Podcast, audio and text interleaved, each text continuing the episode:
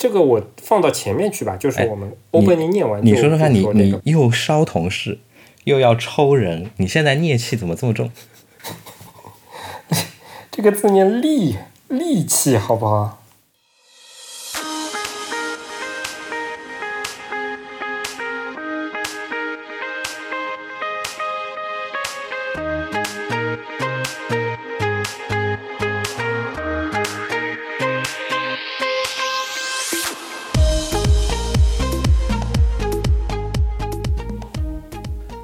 货会过期，潮货会发霉，只有湿货历久弥新，温润你心。大家好，欢迎收听两周更新一期的 Anyway 点 FM，我是老李。呃呃，我我有点接接不住，怎么变成老李了？因为我觉得吧，就是既然大家都不知道我的名字怎么念，对吧？念 Leo 的也有，念 Lennon 的也有，当然念对念 Leon 的也有，对吧？那那既然如此的话，就更简单一点啊，叫老李就好了。我反对，这样的话我得叫老鸡了。啊，不是不可以。我不要，我就叫姐姐。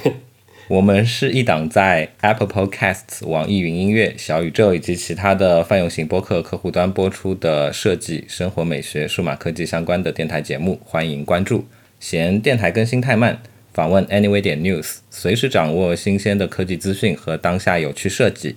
然后向您介绍本台的会员计划，还没决定好是否要付费，没关系，十四天试用期，X 轴播放器、催更、额外试听内容等官网会员的专享功能全部开放体验。支付九十九，全年湿货不离手；支付一百九十九，会员名牌和纪念品不能没有。然后拉进会员群，交个朋友。详情欢迎详情欢迎访问官网左侧链接。我们的宗旨是让你的听觉更懂视觉。如果你喜欢我们的节目，感谢帮助我台转发传播，让更多可能与你一样好品味的人来到 Anyway 点 FM。哎，好久没念，有点生疏了。你好意思说的啊？怎么了？我现在感觉这个电台，我也不知道是一个人的还是两个人的。如果是两个人的话，是不是我是我跟 Clue 的？我都已经忘记你的存在了。哦，是这样子的。嗯，谁他妈让你一天到晚在外面说百分之九十七的啦？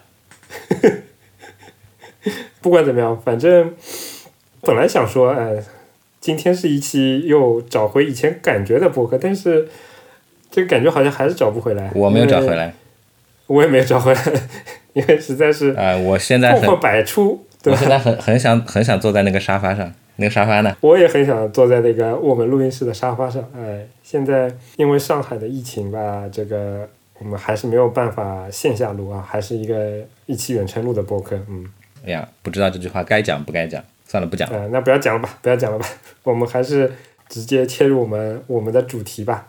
今天这期节目的主题其实也是挺即兴的，说的好像我们以前有什么节目的主题是不即兴的一样。哎，但我觉得挺即兴的，但也是挺应景的，因为说起来的话，其实来源于可能一周之前，对吧？哎，两周之前了，呃，两周之前我谁知道什么时候剪完呢？所以管他呢。软若干周之前我发的一个朋友圈，对吧？然后是正好有看到某位热心的这个网友在，我我也忘了我是在哪个渠道看到了，然后 P 了一张这个苹果官网上的图嘛，然后主题就是 Apple Touch，对吧？啊，这是我们最后一代，谢谢。我觉得实在非常应景，我就我就转发了一下，然后就促成了今天这期又是一个温故而知新，对吧？回顾一下老的经典的科技产品这样的一期节目嘛。哎，那个想起来了，在正式开始今天的节目之前，我们要说一个，这算什么？算福利吧。应该算。很遗憾啊，因为现在上海包括华夏大陆这个疫情情况，导致我们这个线下活动也没有办法办了嘛。但是我们还是想要，真是的，啊想想西朝鲜还不如朝鲜。不要这样冲塔好吧？啊，其实我本来准备了一些礼礼品吧，想要留给我们的线下活动作为抽奖环节的什么东西，但现在看来这个也遥遥无期了，所以我们要么就搞一个活动吧，搞一个抽奖活动。哎，但是对吧？这个所谓的抽奖活动细节，请您这个耐心听完之后，对吧？在我们节目的最后段，我们来公布。嗯，好好，那我们音乐之后先开始今天的正片吧。嗯。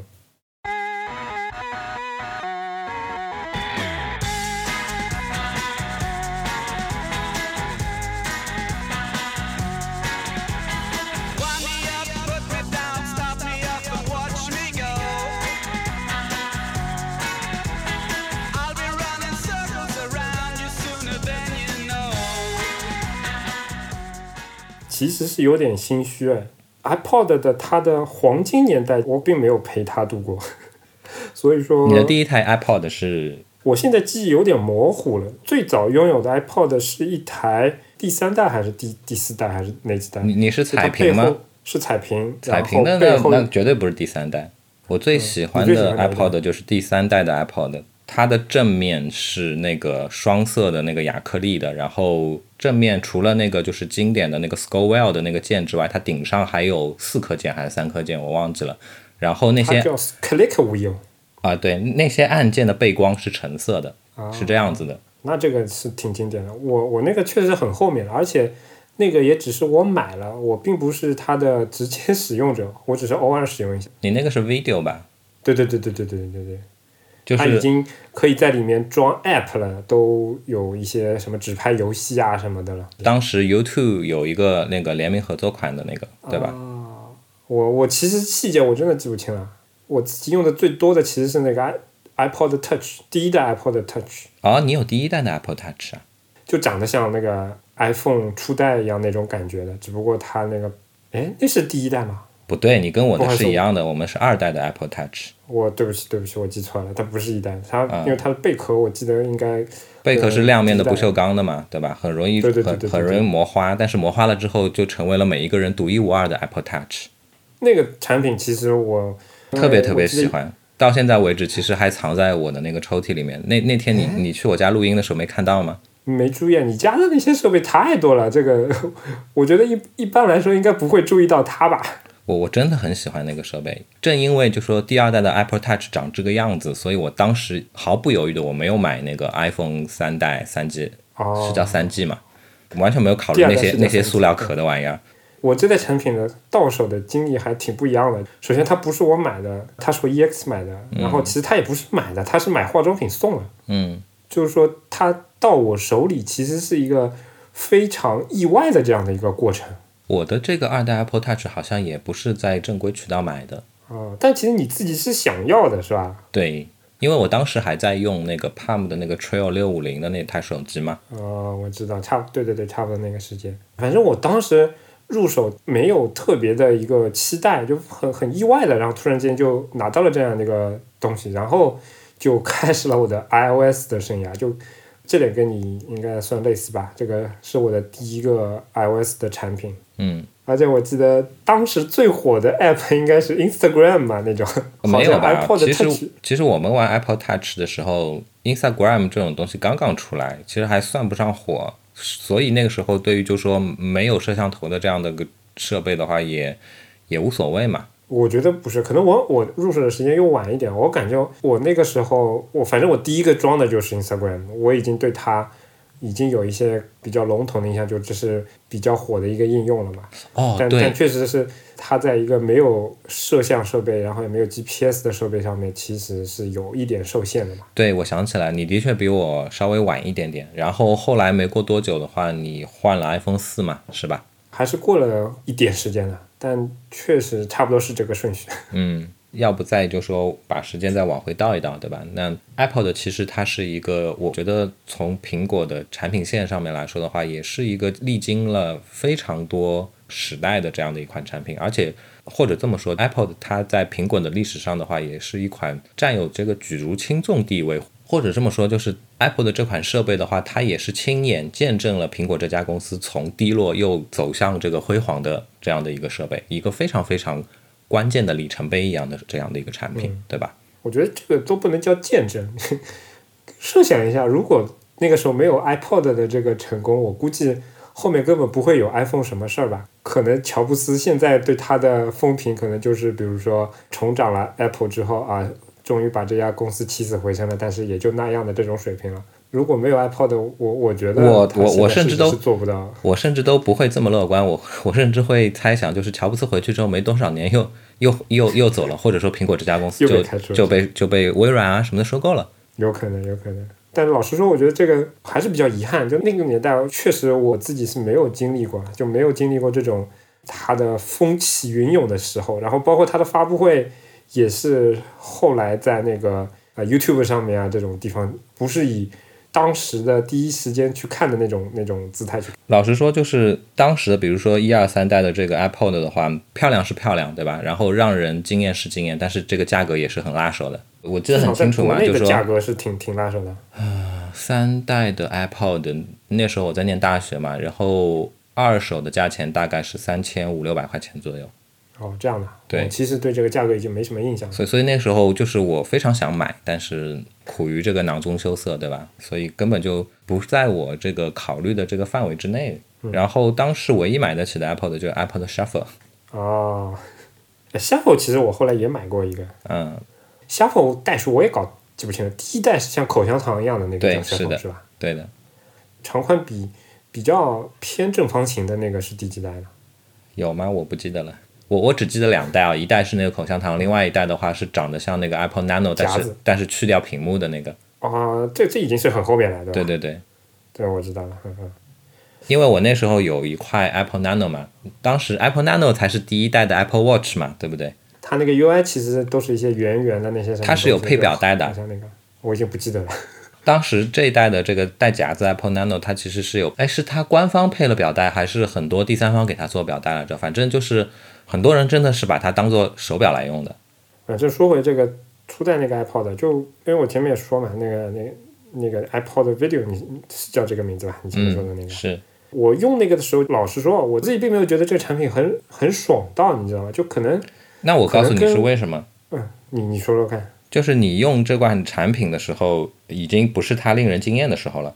我虽然没有用过这个一二三代还是黑白屏幕的这个 iPod，但是我经历过那个时代，大家是怎么样去用 MP3 听歌的。就前不久的时候，我在王俊一他们新做的那个 App 阅览室里面，正好有有翻到一篇文章，讲的就是这个 iPod 的一个诞生的这样的一个过程嘛，对吧？嗯，它里头其实有介绍过当时那个年代，然后苹果的 iPod 诞生之后是如何去颠覆这个 MP3 的这个市场的。那在这个过程当中的话，他把大部分的人在用其他品牌的这些 MP3 的时候遇到的那种就是令人发指的一些难堪的问题都暴露出来了嘛。比如说，呃，首先容量不足。当时无飞利浦的也好，对吧？创新的也好，三星的这种傻逼 MP3，大部分的话可能都是什么三十二 G、六十四 G，顶天了一百二十八 G 的一个、一个一个闪存，然后 USB 一点零的这个接口。你说的是不是一百二十八 MB 啊？哦，对对对对对对对对，没错，一百二十八 MB，我错了。那个考一首大概三兆五兆的歌要五分钟，然后你想一百二十八 MB 只能考多少首歌呢？反正就是比起一张 CD 也多不了太多内容，对吧？对就是是的几张 CD。是的，然后再遇到我我这种懒的人，那那那那就是硬着头皮考完一次歌之后，可能我就是很长一段时间之内再也不想再经历一次这样的煎熬了，就一直在听这个、这个 MP 3里面的歌。然后还有一个问题就是续航差，续航的话可能你听个一两个钟头没电了，然后要充电的话又是一番煎熬，对吧？所以这些东西。当时就不禁会让人觉得，哎，那我听磁带挺好的，我听 CD 机挺好的，我干嘛要听这个破玩意儿我记得我的第一个 MP 3就是六十四 MB 的，啊？是呀，扣掉它的操作系统，其实也就能存大概五十几兆的歌，然后那就是十首歌嘛。换东西，嗯，每次换东西的时候非常的麻烦。对，而且它的这个操作界面也也是，虽然每家的操作界面都各有不同，对吧？但是都烂在一个点上，就是极其繁琐。哎，不过说到这个操作界面，其实我前面想吐槽，也不是说吐槽，就是我没觉得 iPod 爽到我的是，其实你提到的那篇文章里面也着重讲了这个 Click Wheel 它的一个诞生的背后的逻辑嘛。它是说，因为 iPod 的初代产品的最大的，也不能说最大，就是其中一个卖点就是它用移动硬盘，所以它能存非常非常多的歌。对，那如果再用传统那些 MP 3机器的那个上下的单击的这种按键，一个一个去挑歌的话，其实是一个非常非常繁琐的过程。嗯就比如说一个列表里面，如果你只有十首歌，嗯，那这个操作是非常正常。但如果你这个列表里面有一千首歌，那这种操作其实就就变得很恐怖了嘛，对吧？嗯但是用 Click Wheel 的话，其实你既可以兼顾到一些精确的操作，又可以非常迅速的在这个 Click Wheel 上面转一圈，滋，然后就滚那个列表嘛，对吧？就非常的它相对来说是能够把，就是说快速滚动跟精确移动之间有一个平衡。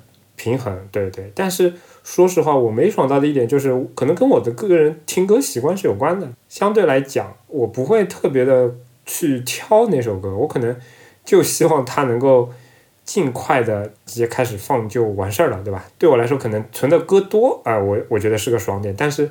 精确的选到一千首歌里面第六百九十八首，可能并不是我的一个主要的一个听歌方式跟需求，所以说这个 Click Wheel 在给当时给我带来的印象并不是那么的好，因为它其实是有一些，就像你前面说的，它取了一个平衡，但其实对于精确操作，它是多多少少是有一些缺陷的嘛，尤其是比如说在晃动的时候，你要进行一个精确的操作啊，或者说。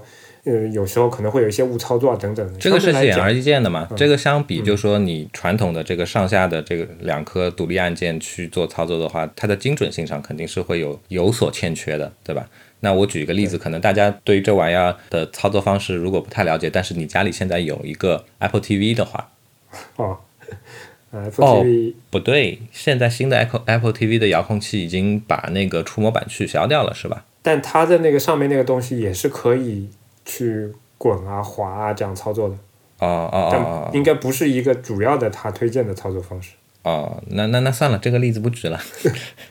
我就还想再补充一点啊，苹果为什么要用这样的一个一个 Scroll Wheel 或者叫 Click Wheel 的这样的一个交互方式？其实一方面是他们天才般的去找到了这样的一个带有平衡的这样的一个交互行为，但在另外一个层面呢，其实它也是受制于之前的一些竞品的他们的一个专利。我给你举一个例子，你知道那种就是五项的滚轮吗？当时的专利如果没有记错的话，就是在飞利浦手上的。啊，其实五项滚轮键也是能够兼顾这个快速操作跟精准操作的，而且在某些层面上面来说，五项滚轮的平衡性会做得更好、更到位。但是它也有它的缺陷，它很容易坏。我记得以前有些手，我后面后来的几个手机的这种五项键就真的特别容易坏。啊，当年还是 feature phone 时代的时候，飞利浦的手机有一个最大的卖点就是什么呀？就是这个五项滚轮键。嗯，然后像像那个时候索尼出的什么 C 一幺八、十一二八这种手机，它的五项滚轮键我记得就也也是飞利浦授权的。我那个是 K 七百还是还是什么，反正也是索爱的那个机器，也是这样的嘛，就是坏在这个这个键上了。哦，你说的那个 K 件还对 no no no no K 七百那个那个在中间的那颗键，对不对？对啊，那个不叫五项滚轮，我说的是五项滚，哦它是一个滚轮，它是在侧边的。哦哦，我知道了，了解了，嗯，对，K 七百的那个是类似于像以前阿尔卡特的那个。是一个像摇杆一样的。对对对对对对对当年我就叫它小奶头键。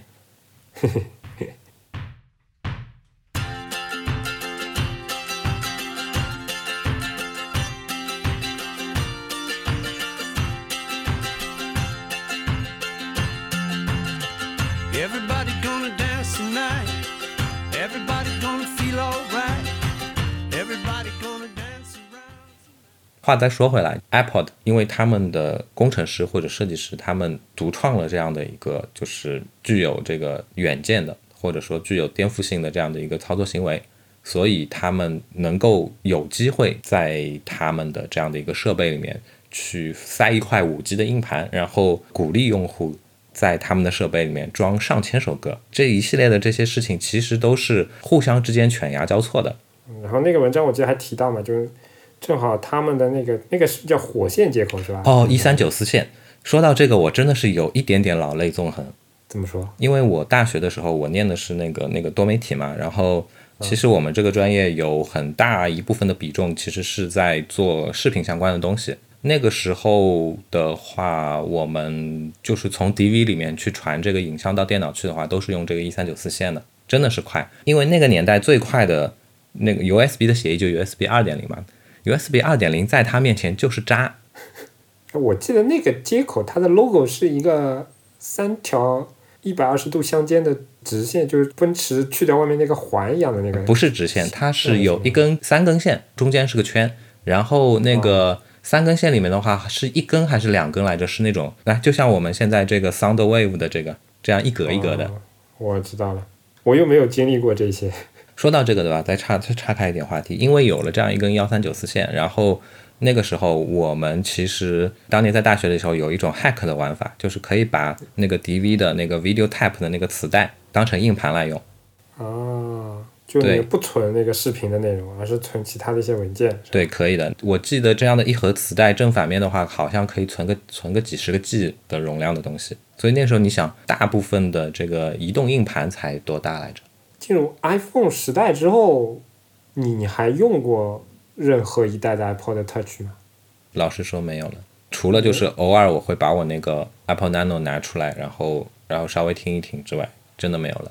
因为进入移动互联网时代之后，其实对于每个人来说，你你最最最最最最迫切的，或者说是不可或缺的一个东西，就是你的设备得时时刻刻连在网上。如果稍有一段断网的时刻，对于很多人来说就是焦虑来临的时候，对吧？那你现在再用一个没有办法实时上网的这样一个设备的话，的确是怎么说强人所难。所以其实对我来说，iPod 在我的记忆里，或者说在我的这个人生的轨迹里，其实并行的路确实很短。就反正 iPod Touch 那一代可能稍微用了用了一年多还是多久，然后换成 iPhone 之后，可能就这个产品其实对我来说就不存在了。比如说 苹果开发布会，如果讲到这个的话，可能也是对我来说可能就是一个尿点了。嗯，没错，因为我我不知道你啊。首先，我肯定是不是那种音乐的发烧友，那个生活当中离不开音乐的这样的这样的一个人。然后另外一个的话，就说进入到这个就说 iPhone 的这个时代之后，其实 Apple Touch 它是有一个转型的。苹果对于它的定位的话，从一个单纯的音乐播放器变成了一个多媒体影音的这样一个设备，然后甚至是变成了一个呃游戏机，对掌机。一方面我我不是一个一个无音乐不欢的人，然后另外一方面我也不是一个热衷于玩掌机游戏的这样的人，所以从这个层面上面来说的话，我非常认同你，对吧？我的我的生活当中可能我不能没有 Kindle，但是我有没有 Apple Touch 的确是一件比较鸡肋的事情。这我倒跟你不一样，确实，我是挺怕这种生活当中出现没有音乐的空隙的。就比如说，我每天早上你是管大悲咒也叫音乐吗？啊，对对对，就是就是不要静音，就算音乐。好吧，好吧，方丈这期的 BGM 找到了是吧？啊，不要再放了，好吧，不要再放大悲咒了，谢谢你，我们没放过几次，就放过一次吧，好像。谢谢你一次就够了。我我去上班的时候会顺带捎两个同事一起去公司嘛，住的比较近，然后可能每天早上可能哪怕是烧两个同事，你们公司有多少个同事够你捎的？有有点冷到，有点冷到。嗯、反正就哪哪怕他们在车上可可能会跟我一直在聊天，但我还是会放一个音乐在那边，因为虽然声音放得很轻，但我但我就是不太能允许就是这个周围的空间没有什么声音，这种特别哦安静的这种、这种过程。哦，这个倒是，就是自从开车了之后，我我的确就说，至少在开车的这样的一个状态下面的话，一定得放歌，或者说至少也要有声音，对吧？你你放郭德纲也行。哦，反正跑我车了，对吧？我，哎，也不算特别跑火车吧。iPod 本来就是一个听音乐的设备，对吧？我们、嗯我们聊聊听音乐的那个感受也也可以。我觉得，尤尤其最近在在家里关了一个多月嘛，可能平常现在在家里烧饭还是我老婆烧的比较多，但偶尔可能我也会去做饭。然后在做饭的时候就感觉，我这个时候反而就听不进这个播客，我还是比较单线程的。相对来讲，当我去做一件事情，哪怕这件事情可能就只是做饭这种切切菜啊什么，有时候不是特别需要脑力的，但我但我好像很难去听一个播客。所以对我来说，在疫情之后的大概还不能放出去之前的大概一个月里面，说的你现在好像可以放出去了一样，我是可以放出去，每天可以。你这种还不如假释。是这么说吧，反正就是在前一个月完全不能放出去的时候，我一集完整的播客我都没有听完，嗯除了除了剪我们自己的播客，这不算啊。嗯，对我来说，我我相信很多朋友可能感。受跟你是一样的，从我我我台最近的这个播放量就能够感知出来嘛。但我跟但我跟小宇宙的朋友聊过天呀，其实他们告诉我，至少上海地区的数据不是这样，就相对来说还是比较平稳的。因为可能对我像我这样的人，可能是一个有一定代表性，但是另外一部分比较有代表性的人，就是他的听歌场景反而变多了，听播客场景也也变多了，就在家里做饭的时间，这个了了就多了，对吧？然后其他人可能是能够接受一边做菜一边听播客节目的。所以对他们来说，好像数据没有什么大的变化。我我我就想分享一下我这个听音乐的体验嘛，就我是一个不太喜欢空气当中非常就怕常就就怕空空气突然的安静是吧？对的对的，可能尤其是上班正是在干活的时候，我干活的时候绝对不能放放音乐。你是这样的吧？对啊，条件不允许啊！我我现在是绝对不能让我塞着两个耳机，然后在那边听歌的。就经常会有人来找你是吧？对，一方面是这样子，另外一方面的话，那个因为平时有时候要远程开一些会啊什么，本来就塞着耳机，我已经很难受了。哦，了解了解。所以其实这这块倒是我我其实对于耳机这个东西，我的忍耐度还是挺高的。但是与此同时，我也其实有点担心了，就感觉可能到到年纪大的时候，我我会不会这个听力就急剧下降了？那也没关系啊，到那个时候你还是可以带着东西嘛，无非就是变成助听器了嘛。好吧。啊、火火火车跑得有点远，火车跑得有点远。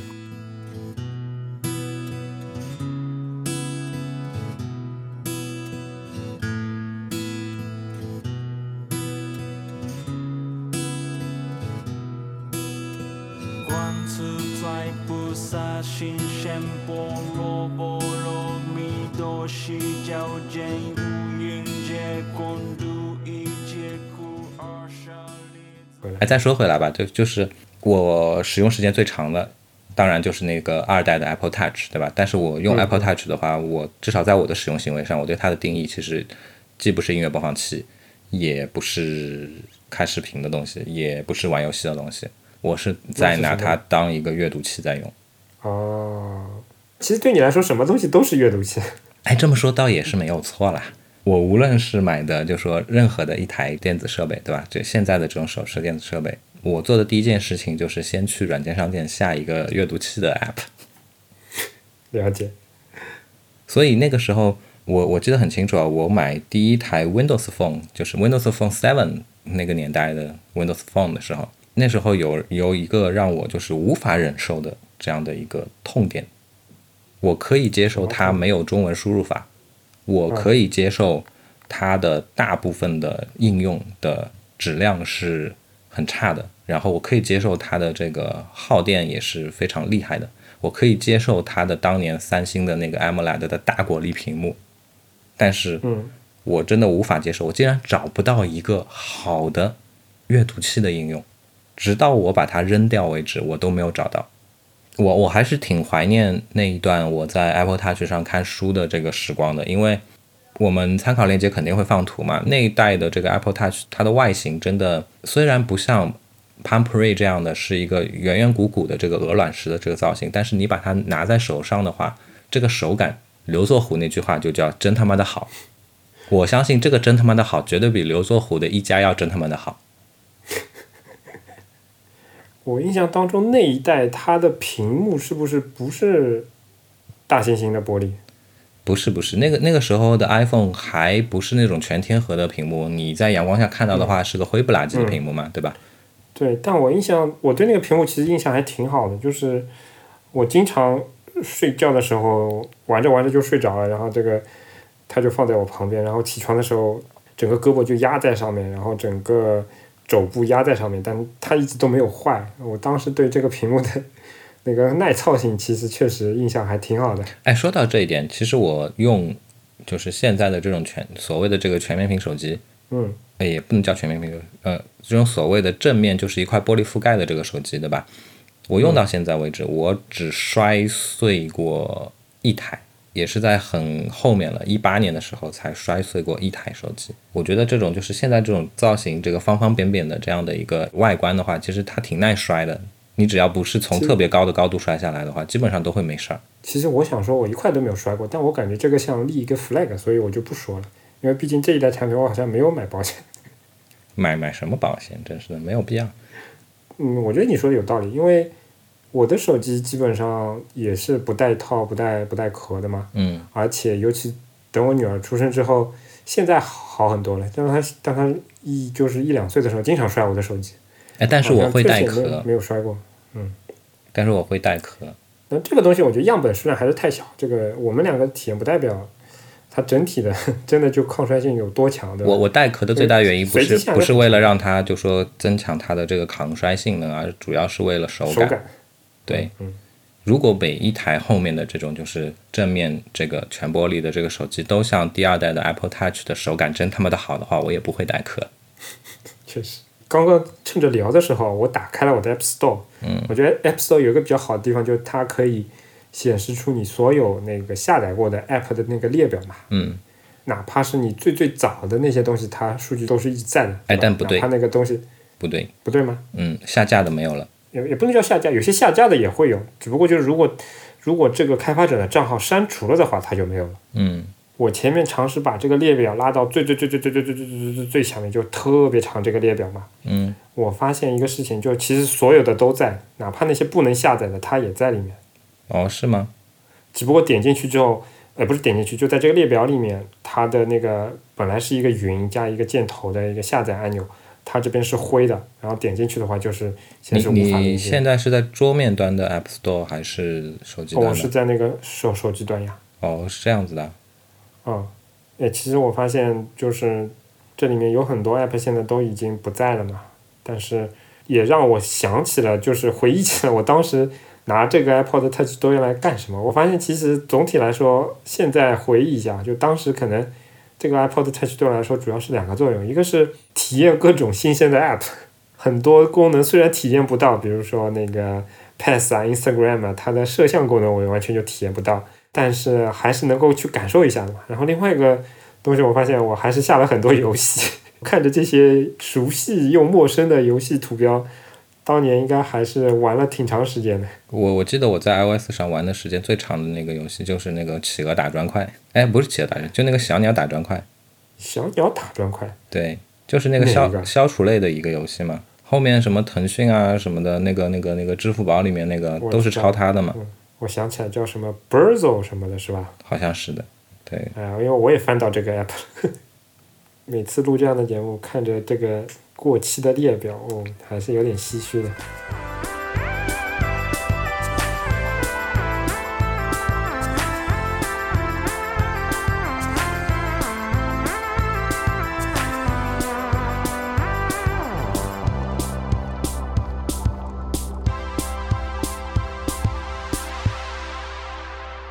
另外一点的话，我觉得就说 Apple 的作为苹果的产品线里面的这样一个里程碑式的产品，从另一个维度上面去看待它或者定义它的话，其实我觉得它也是名至实归的，因为从 Apple 的开始，对吧？苹果的这种家族式的这个命名方式，然后也不断的这个扩充到它所有的这个产品线当中嘛，是吧 i 什么什么什么哎东西是吧？？iPhone，乃哎至到乃至到现在的，虽然这个命名变了，但是这个命名的这个规则没有变的，什么的 Apple Watch，对吧？然后呃，我觉得这个其实挺有意思，就百分之九十的人都是把这个把它叫做 iWatch，对吧？对，这个命名实在是太强大了。哎，但是是不是其实不是它从它这里开始，是不是 iMac 先开始的？iMac 九八年的，那应该 iMac 先开始。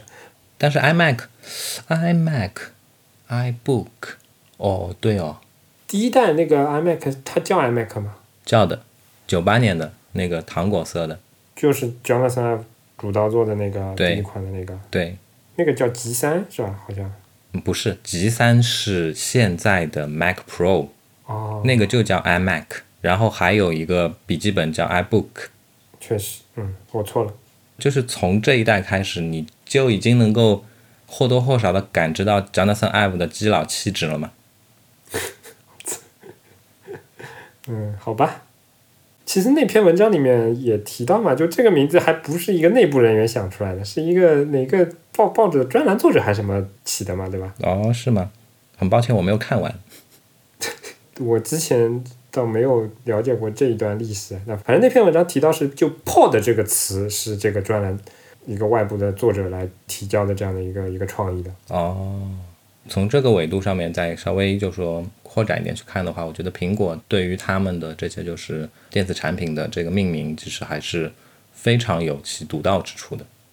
我很想假装说我们这期节目做过了充足的准备，但显然这个不太现实啊。不，节目一开始就讲了嘛，这本来就是一个临时起意的这样的一个话题嘛，怎么可能充足呢？我查了一下这段历史啊，确实，你这个记忆性还挺挺厉害的。反正就是 iMac 那个时候嘛，然后 iMac 是九八年的吧。他说当时 Steve Jobs 他主张的那个名字叫 Macman，嗯，就是这怎么变成马克曼那个那个标注工具的名字了？Anyway，反正就是 Macman，M A C M A N。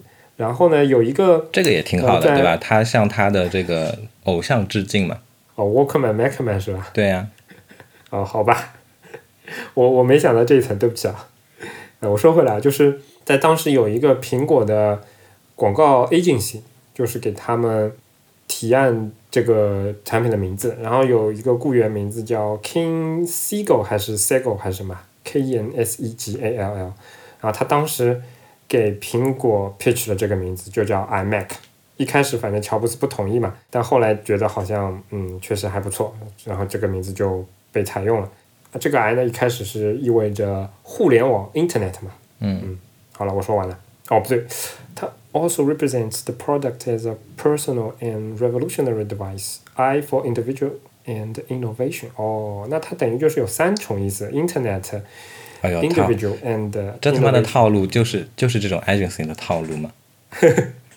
反正确实套路归套路，这个名字确实我感觉还挺成功的。嗯是而且相对来讲，我觉得比较好的一点就是，你看其他公司很喜欢用用 X 这个这个这个字母，对吧？包括我自己以前做东西的时候，我也经常很中二的时候喜欢加个 X，但是 X 这个词就一方面它攻击性比较强，对吧？另外一方面就是它在很多不同的文化地区，它的念法其实是有问题的，比如说。比如说 XP 对不对？XP 这个这个词在英文里面其实可能还好一点，但在中文的语境下面，大家都念 XP 对吧？它其实不是哎特别的，不是性癖吗？我我接不下去了。anyway，反正反正我觉得 “i” 这个词，它我觉得从很多方面来讲，确实真的挺不错的，就既好念对吧？大家都能念，然后呢，这个词又比较好搭，跟后面很多词搭在一起都不太违和，而且相对来讲从视觉上来讲会比较的平衡一点。你你后面跟一个大写字母的话，基本上看起来还还还还不错。嗯，哎，我也编不下去了。嗯，特别是这个小写的这个 i 嘛，它本身它的这个字形对吧，就是充满着韵律感的。然后你后面跟这个硬邦邦的一些，比如说像 m 啊，然后像同样有一定韵律感的这个 p 啊，其实我觉得都不会是很难看的嘛。不像 x、x，哎，我也编不下去，x 的小写也挺有韵律感的。但是我觉得你不应该在这里说，就说 X 的不好，因为那如果是这样子的话，你把这个 Mac OS X 放在哪里？Mac OS X 都 X 了那么多年了，它不是 X 啊，macOS Ten 呀、人家是 Ten。但是是那个罗马字符它是个 X 啊，对不对？嗯，对对对，我已经编不下去了，我们不要再纠结这个了吧。好的，那就这样吧。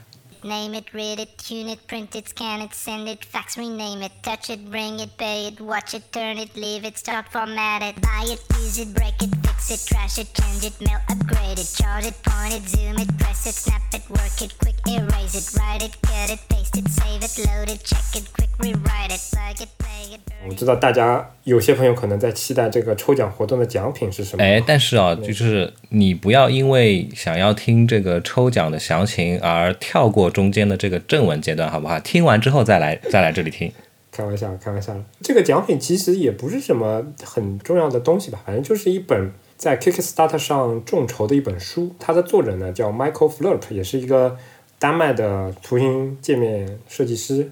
然后他搞了一本书，怎么讲？应该是叫图册吧。它的名字叫 The iOS App Icon Book，就是说它收录了一些非常经典的那些 iOS 的那些图标啊，然后它的一个故事啊，然后包括好玩的东西放在里面。当然，详细的内容我也没我也没看到，我也不知道，因为这本书现在还在 DHL 的那个快递清关的过程当中。嗯，所以说是个期货，是个期货。但这本书呢，反正详细介绍我们会在 show notes 里面也贴一下给大家看一下，大家可以看一下啊。你然后呢说，这本这种书啊、图册啊这样的东西，在现在这个阶段过海关的时候会消杀吗？肯定会的呀，它不但消杀，还要哦，你说消杀是吧？对我不知道哎。好吧，也也也算一个惊喜吧，对吧？你拿到手上的可能是一本完整的书，也可能是啊，Anyway，反正这本书呢，价值应该是六十欧，再加上快递费的话，反正也是大几百块钱了吧。那我们就作为那个福利抽奖给那个大家啊。关键的东，关键的这个价值不在于就说钱不钱，而是在于说本身 Kickstart 上众筹的这样的一些东西，它带有一些稀缺属性，对吧？你可能，嗯特别是在中国大陆的话，你你其实是挺难通过一个正常的渠道能够得到它的。所以既然姐姐这一次成，本也比较高一点啊。哎，对，你看还要经过这个九九八十一难，对吧？我们呢是一个叫什么？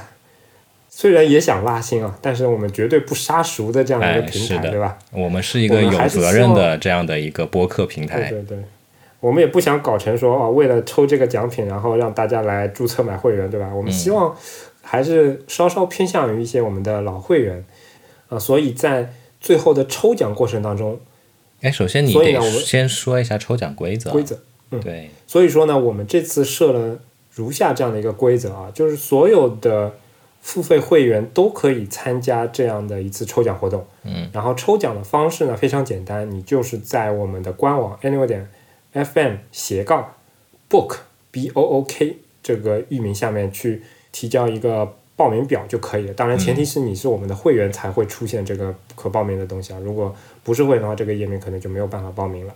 本次节目的这个就是 show notes 下面的话，也会把这个链接放出来的。对，嗯，那在下一期节目上线的时候，那有可能是两周之后，也有可能是三周之后，我们会告诉大家这样的一个抽奖的结果。但是呢，这个抽奖的过程呢，并不是每人获奖的几率都是一致的，而是会相对倾向于活跃度更高，或者说那个在我们这边时间更长的这样老会员这样的，嗯。如果大家对这本书感兴趣的话，可以去报名一下哦。当然也也说一下，因为可能因为疫情的关系或者成本的关系啊，这个可能现在只只送给那个大陆地区的这个用户啊，或者至少你在大陆地区可以有有收信地址也可以。嗯，最后再重复一下这个地址啊，anyway 点 fm 斜杠 book b o o k。